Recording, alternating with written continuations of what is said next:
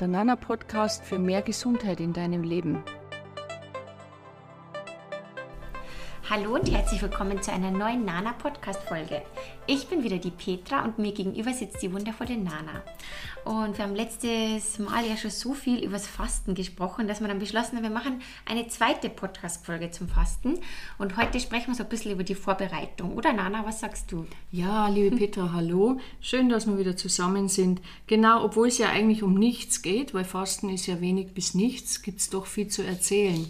Das und stimmt. letztes Mal haben wir ja gedacht, ma, das wird sonst zu lang, wir plappern dann halt äh, auf Teil 2 wie es Fasten richtig geht oder was man alles beachten soll. Also ich glaube, das ist eine gute Idee und wir hoffen sehr, dass es die Zuhörer und Zuhörerinnen auch wieder interessiert. Und überhaupt haben wir ganz große Freude mit unserem Podcast, ja. oder? Die Aufnahme macht viel Spaß, euer Feedback macht uns viel Spaß. Und wenn ihr irgendjemanden kennt, der die Podcast-Folge vielleicht anhören sollte, dann leitet doch die Folge am besten gleich mal weiter. Und ihr könnt auch den Podcast abonnieren, dann werdet ihr immer informiert, wenn eine neue Folge rauskommt. Super, so. Ja. Das macht alles die Petra, da kenne ich mich nicht aus. Ja, genau, Wunderbar. ich mache das alles. du, liebe Nana, ich habe ja ein bisschen recherchiert. Ich recherchiere meistens ein bisschen die Fragen so, Super. die so kursieren mhm. rund mhm. ums Fasten. Und ähm, da haben einige gefragt, wie man sich eigentlich auf so eine Fastenwoche vorbereitet. Ja, Kannst du das ein bisschen erklären? Also man denkt ja vielleicht, man geht von heute auf morgen ins Nichtsessen oder weniger Essen rein, aber das wäre ein Dummsinn oder ein, ein Blödsinn, weil man muss sich schon geistig und körperlich ein bisschen vorbereiten, dass, man, dass das Fasten auch gut gelingt und dass das Fasten dann eine schöne Erfahrung wird. Das heißt, wenn man sich ähm, mit dem Fasten erstmal beschäftigt, dann muss man sich eine gute, gute Zeit wählen. Das ist mal die erste Vorbereitung, eine gute Zeit wählen. Das heißt, mm, in der Woche, wo du jetzt fastest, da sollen wenig Termine sein, da kann jetzt keine Geschäftswoche reinpassen, da können nicht viele Besprechungen hineinpassen, da kann nicht dauernd irgendein Schulfest oder da eine Geburtstagsfeier anstehen, weil sonst kommst du aus diesem Rhythmus des Fastens raus. Also das ist das Erste, was du vorbereiten musst, dass du dir eine gute Woche suchst. Da hängt es aber auch davon ab, Petra, weiß nicht, ob wir das letztes Mal besprochen haben, dass man ja generell im abnehmenden Mond fasten sollte haben wir gar nicht besprochen. Also du suchst dir, lieber Zuhörer, liebe Zuhörerin, einen, eine Zeit aus zwischen Vollmond und Neumond, das heißt im abnehmenden Mond. Das sind 14 Tage und da legst du dann deine Fasteneinheit hinein, weil wir immer wieder bemerkt haben, dass Fasten im abnehmenden Mond einfach viel leichter flutscht, sage ich jetzt mal so, äh, und es dir einfach auch besser geht. Also das ist mal das ist mal auch sehr, sehr entscheidend. Und dann hast du deine Tage dir ausgesucht und dann machst du dich ein bisschen frei und dann musst du auch in der Familie erzählen, uh, du, ich mache das jetzt, dass die sich auskennen. Dass sie sich erstens vielleicht selber versorgen müssen, weil du kochst jetzt gerade nichts, weil du ja fastest. Oder die Schwiegermutter anrufen, dass die jetzt für alle dann was macht oder dass man dahin zum Essen geht. Oder dass du jetzt einfach nichts isst. Ich kann mich erinnern an meine erste Fastenwoche, die ich gemacht habe. Petra muss dir vorstellen, da war die Sarah auch ein, ein, ein, ein Baby und die Mami hat dann nur, nur ihre Suppen gelöffelt und nichts gegessen. Und dann hat sie so Angst bekommen, dass die Mami krank wird, weil sie nichts mehr isst. Also das muss man wirklich allen erklären. Gut, kleinen Kindern, die werden es jetzt nicht ganz so verstehen, aber dass du im Gespräch bist und sagst, was du da tust. Und dann bereitest du dich insofern natürlich vor, Du kriegst, wenn du eine Fastenwoche gebucht hast, zum Beispiel bei mir, kriegst du natürlich auch die Infos im Vorfeld, was du dir besorgen musst oder um was du dich kümmern musst. Und ganz entscheidend ist, dass du erstens deinen Trinkhaushalt ähm, pflegst und überhaupt überlegst, wie viel trinke ich, bin ich denn gut zu mir mit meiner Flüssigkeit. Und wir müssten alle schauen, dass wir 30 Milliliter mal Kilogramm Körpergewicht trinken am Tag an Wasser und dünnen Tees. Das ist mal ganz wichtig, auch fürs Leben danach, dass wir generell gesund bleiben und unser Hirn gut versorgt ist und der ganze Körper, die Organe und das Gewebe. Also da müssten wir schon mal schauen, dass wir diesen Trinkhaushalt Tage vor dem Fasten organisieren. Wir müssten unbedingt den Kaffee Alkohol, also all diese Suchtmittel reduzieren, Süßigkeiten. Ich werde auch immer wieder gefragt, darf man rauchen während des Fastens? Also wenn wir entgiften und reduzieren, dann passt die Zigarette natürlich nicht dazu. Aber ich sage immer, ich kann nicht alles wegnehmen. Man soll eh selber spüren, dann gerade bei Rauchern, wow, schmeckt mir das während des Fastens oder nicht. Ähm, dann muss man sich die diversen Sachen besorgen, wie Fastenutensilien, die Tees, vielleicht das ganze Gemüse und das Obst. Und man sollte sich vielleicht eine Massage buchen im Vorfeld auch, dass man sich eben diese Tage rund ums Fasten auch gut organisiert und dass man einen Plan hat und eine Ordnung. Fasten bedeutet ordentlich sein, richtig ordentlich, eine Struktur haben und dann geht das auch, dann funktioniert das auch. Aber das müssen wir uns im Vorfeld einfach richten, weil du kannst nicht von heute auf morgen in das Fasten hineinhupfen. Für alle, die Bedenken haben, dass, ob sie fasten dürfen oder nicht, würde ich empfehlen, davor mit dem Hausarzt oder mit dem behandelten Arzt zu sprechen, ob eine Fastenkur überhaupt angesagt ist, ob das im jeweiligen Zustand möglich ist, also wer da Bedenken hat. Und sonst einen Fastenleiter, wo man halt eine Fastenwoche gebucht hat, anrufen, fragen, was sagst du dazu, kann ich fasten? Ja, nein, wir haben ja letztes Mal ein bisschen gesprochen, wer nicht fasten sollte. Und ich sage noch einmal ganz deutlich dazu, es kann nicht jeder fasten, es ist auch nicht jeder ein Fastentyp. Und wer eine schwere Erkrankung durchgemacht hat und äh, immer noch geschwächt ist, der kann nicht fasten. Und in einer schweren Erkrankung kann man auch nicht fasten. Jedenfalls nicht mit uns als Fastenleitern, sondern äh, mit, nur mit Arzt, der das dann anordnet oder der dich in eine Klinik schickt zum Fasten. Es gibt ja Fastenkliniken. Mhm. Ja, also man muss schon einiges bedenken. Wahnsinn. Aber ähm, mhm. es tut sehr gut. Also ich mache es ja mindestens einmal im Jahr mit dir. Ja. Ähm, und ich bin immer sehr froh, dass du auch da bist, weil du das ja einfach nur mal erklärst, wie funktioniert die ganze Woche. Ja. Was passiert, wenn, weiß ich nicht, wenn ich dann brutal Kopfweh kriege, wie bei mir zum mhm. Beispiel, wenn ich, weil ich trinke sehr gern Kaffee und das merke ich natürlich dann, wenn der nimmer da ist. Und mhm. da bin ich sehr, sehr froh, dass du dann da an meiner Seite bist. Ja, danke. Du kommst jetzt im Oktober wieder. Ja, Fährst genau. mit in die, in die Steiermark. Da haben wir wieder eine Hotelwoche, die ich ja auch mache. Und das ist ganz besonders. Ich verstehe, was du meinst. Und das ist ja, ich habe es ja auch gelernt. Und viele haben so Angst, wenn sie fasten, Petra, weil sie nicht sich und ihren Körper noch nicht genug kennen. Und der Körper ja auch sagt, okay, was ist denn da los? Du gibst mir jetzt, nimmst jetzt einmal eine 47-jährige Frau, dann isst die seit 47 Jahren fast jeden Tag, als, als Baby halt weniger, aber dann wird jeden Tag gegessen und plötzlich kommst jetzt du daher und sagst, ah, von heute auf morgen so quasi, jetzt darf man dann nichts essen äh, und keinen Kaffee trinken und keine Süßigkeiten essen und keine Nudeln und kein Weißbrot. Und der Körper sagt, oh, wo ist denn das ganze Zeug? Was ist mit der? Ich glaube, ich muss anrufen. Ich muss dir jetzt Bescheid geben, dass ich das wieder äh, trinken oder essen sollte und dann tust du das nicht und da reagiert er. Und diese Kopfschmerzen sind, also je mehr Kopfschmerz du hast, umso mehr Entzug zeigst du auch. Und das ist gerade beim Kaffee ganz, ganz dramatisch. Mhm. ich nehme ja niemanden Kaffee weg, haben wir, glaube ich, auch schon gesprochen, aber ich diskutiere mal über diese Menge an Kaffee, die man da so schlürft und mh, mm, dass das für den Körper oftmals auch gar nicht mehr passend ist. Das stimmt, das stimmt. Und mir tut es immer sehr gut. Und ich bin ja wirklich dann Wochen danach nur ohne Kaffee und fange dann irgendwann langsam mal wieder an. Aber es tut mir sehr gut, merke ich echt, dass ich dann mal einfach das gar nicht mehr brauche. Gut, und siehst genau. zum Kaffee, jetzt trinken wir hier Getreidekaffee genau. während des Podcasts oder ich trinke meinen Zischorien-Kaffee. Also es gibt ja die Kaffeeersätze für alle, die so schwarze Brühen brauchen in der Früh. Es gibt es ja. Genau, gibt hm. ganz gute Alternativen. Liebe Nana, ähm, es gibt ja die sogenannten Entlastungstage vor mhm. dem Fasten. Wie vieles wird man denn da ähm, einplanen? Ah ja, das ist auch eine gute Frage. Also Entlastungstage sind sogenannte klassische Vorbereitungstage, liebe Petra.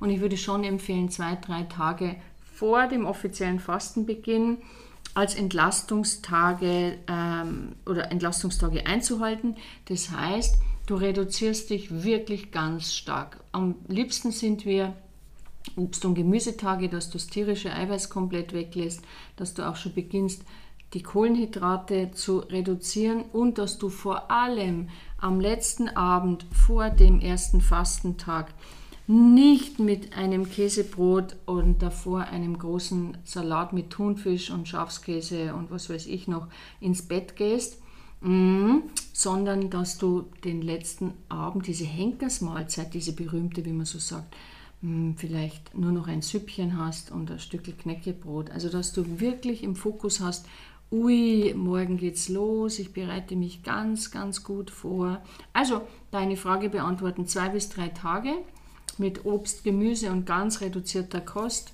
ähm, wäre wär, wär gut.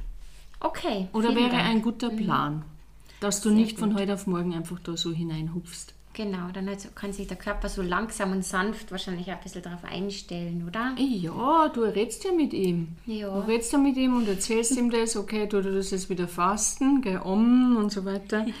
Und äh, es gibt jetzt andere Kost, das erzählst du ihm alles oder du schreibst ihm ein Brief, keine Ahnung. Aber Entlastungs-, also Vorbereitungstage, das gibt es in jeder Fastenart auch äh, beim Hildegard-Fasten zum Beispiel, in den Meierkuren und gerade beim strengen Fasten, beim Buchinger Fasten, was wir halt machen oder beim Basenfasten, musst du dich vorbereiten. Dann ist es gut, weil du musst ja auch hinterher nach dem Fasten wieder Aufbautage einhalten.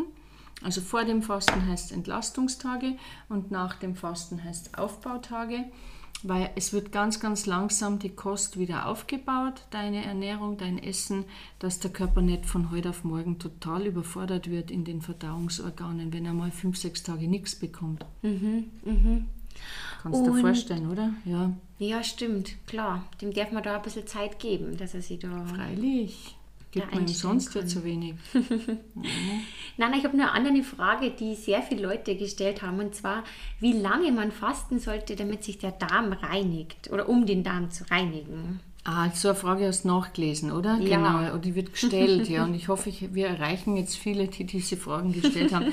Das kannst du einfach nicht pauschalisieren, weil ähm, es ist ja jeder anders und es ist jeder anders und es hat jeder anders gegessen und es hat auch jeder ein anderes äh, Darmvolumen bzw. einen anderen Verdauungsapparat und da hat der eine schon das im Vorfeld erlebt, in seinem Vorleben, darmtechnisch und der andere das. Also ich kann es nicht pauschalisieren. Ich sage jetzt eher, wie lange sollte man mindestens fasten? Das klingt mir besser. Ähm, und es sind schon mindestens fünf bis sechs Tage. Und dass der Darm zur Gänze leer wird, das schaffst du nicht. Das siehst du ja auch mal, wenn du zu einer Darmspiegelung gehst und dann musst du ja dieses Zeug da schlappeln. Und ähm, das ist ja Unmengen, was du trinken musst. Und auch es dauert ja über Stunden, bis dieser Darm dann so leer wird. Und beim Fasten, wo wir dann äh, entweder mit ein bisschen Glaubersalz oder Bittersalz arbeiten und äh, eventuell mit Einläufen, wird es nie sein, dass dieser Darm ganz leer ist. Also das ist eine Vorstellung, die, die kann ich nicht unterschreiben. Also den Darm zur Gänze zu reinigen, das passiert nicht beim Fasten. Aber er wird entlastet. Hm? Er wird einfach wieder ein bisschen neu organisiert und neu strukturiert. Und Fasten ist für mich auch sein bis jetziges Ernährungsleben mal überdenken, den Darm dann gut mit zu putzen und dann Neues aufzubauen. Also das ist ja auch Weißt du, wir müssen denken, was ist falsch, was haben wir für ein Ziel beim Fasten, das ist ja ganz wichtig. Dann kümmern wir uns um den Darm, um die Entleerungen, um unser Gutgehen, um unsere Ausscheidungen. Und dann haben wir die Aufgabe, auch hinterher wieder gut aufzubauen und unser Essen gut zu organisieren, weil das Essen uns ja tagtäglich entweder wieder ein Stück weit gesund, gesünder hält oder kränker macht. Mhm, mhm, stimmt. und dazu ist so eine Fastenkur auch so ein guter Startschuss, Petra, dass man sagt, gut, wow, mit sowas fange ich an, das verstehe ich und ich tue die Altlast erstmal weg und dann kann ich das Neue zulassen.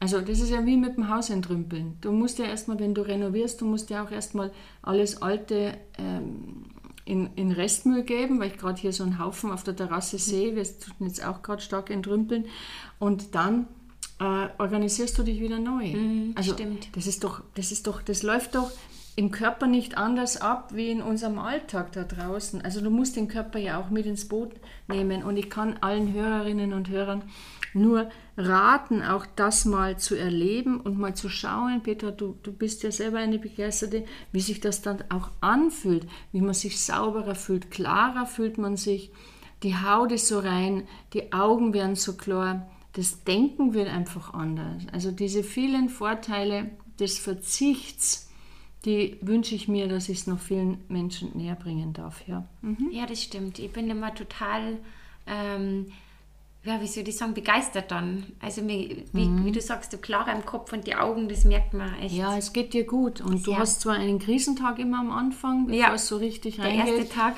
Und da ist die Petra, ich kenne sie jetzt doch schon ganz gut, da ist die Petra echt neben die Schuhe. Mhm. Und da, mhm. da, kann man gar nicht mit ihr reden, weil sie so dilly-dally im Kopf ist. Und das ist aber ganz normal und da braucht auch niemand Angst haben. Sie hat auch keine Angst mehr. Sie kennt sich aus. Und jetzt bin ich gespannt, wenn du jetzt im Oktober fastest, ob es wieder ganz so heftig ist, weil das Fasten kann man ja trainieren. Mhm. Hm? Und vielleicht wird es jetzt weniger heftig. Sind wir gespannt. Ich bin auch sehr gespannt. Mhm.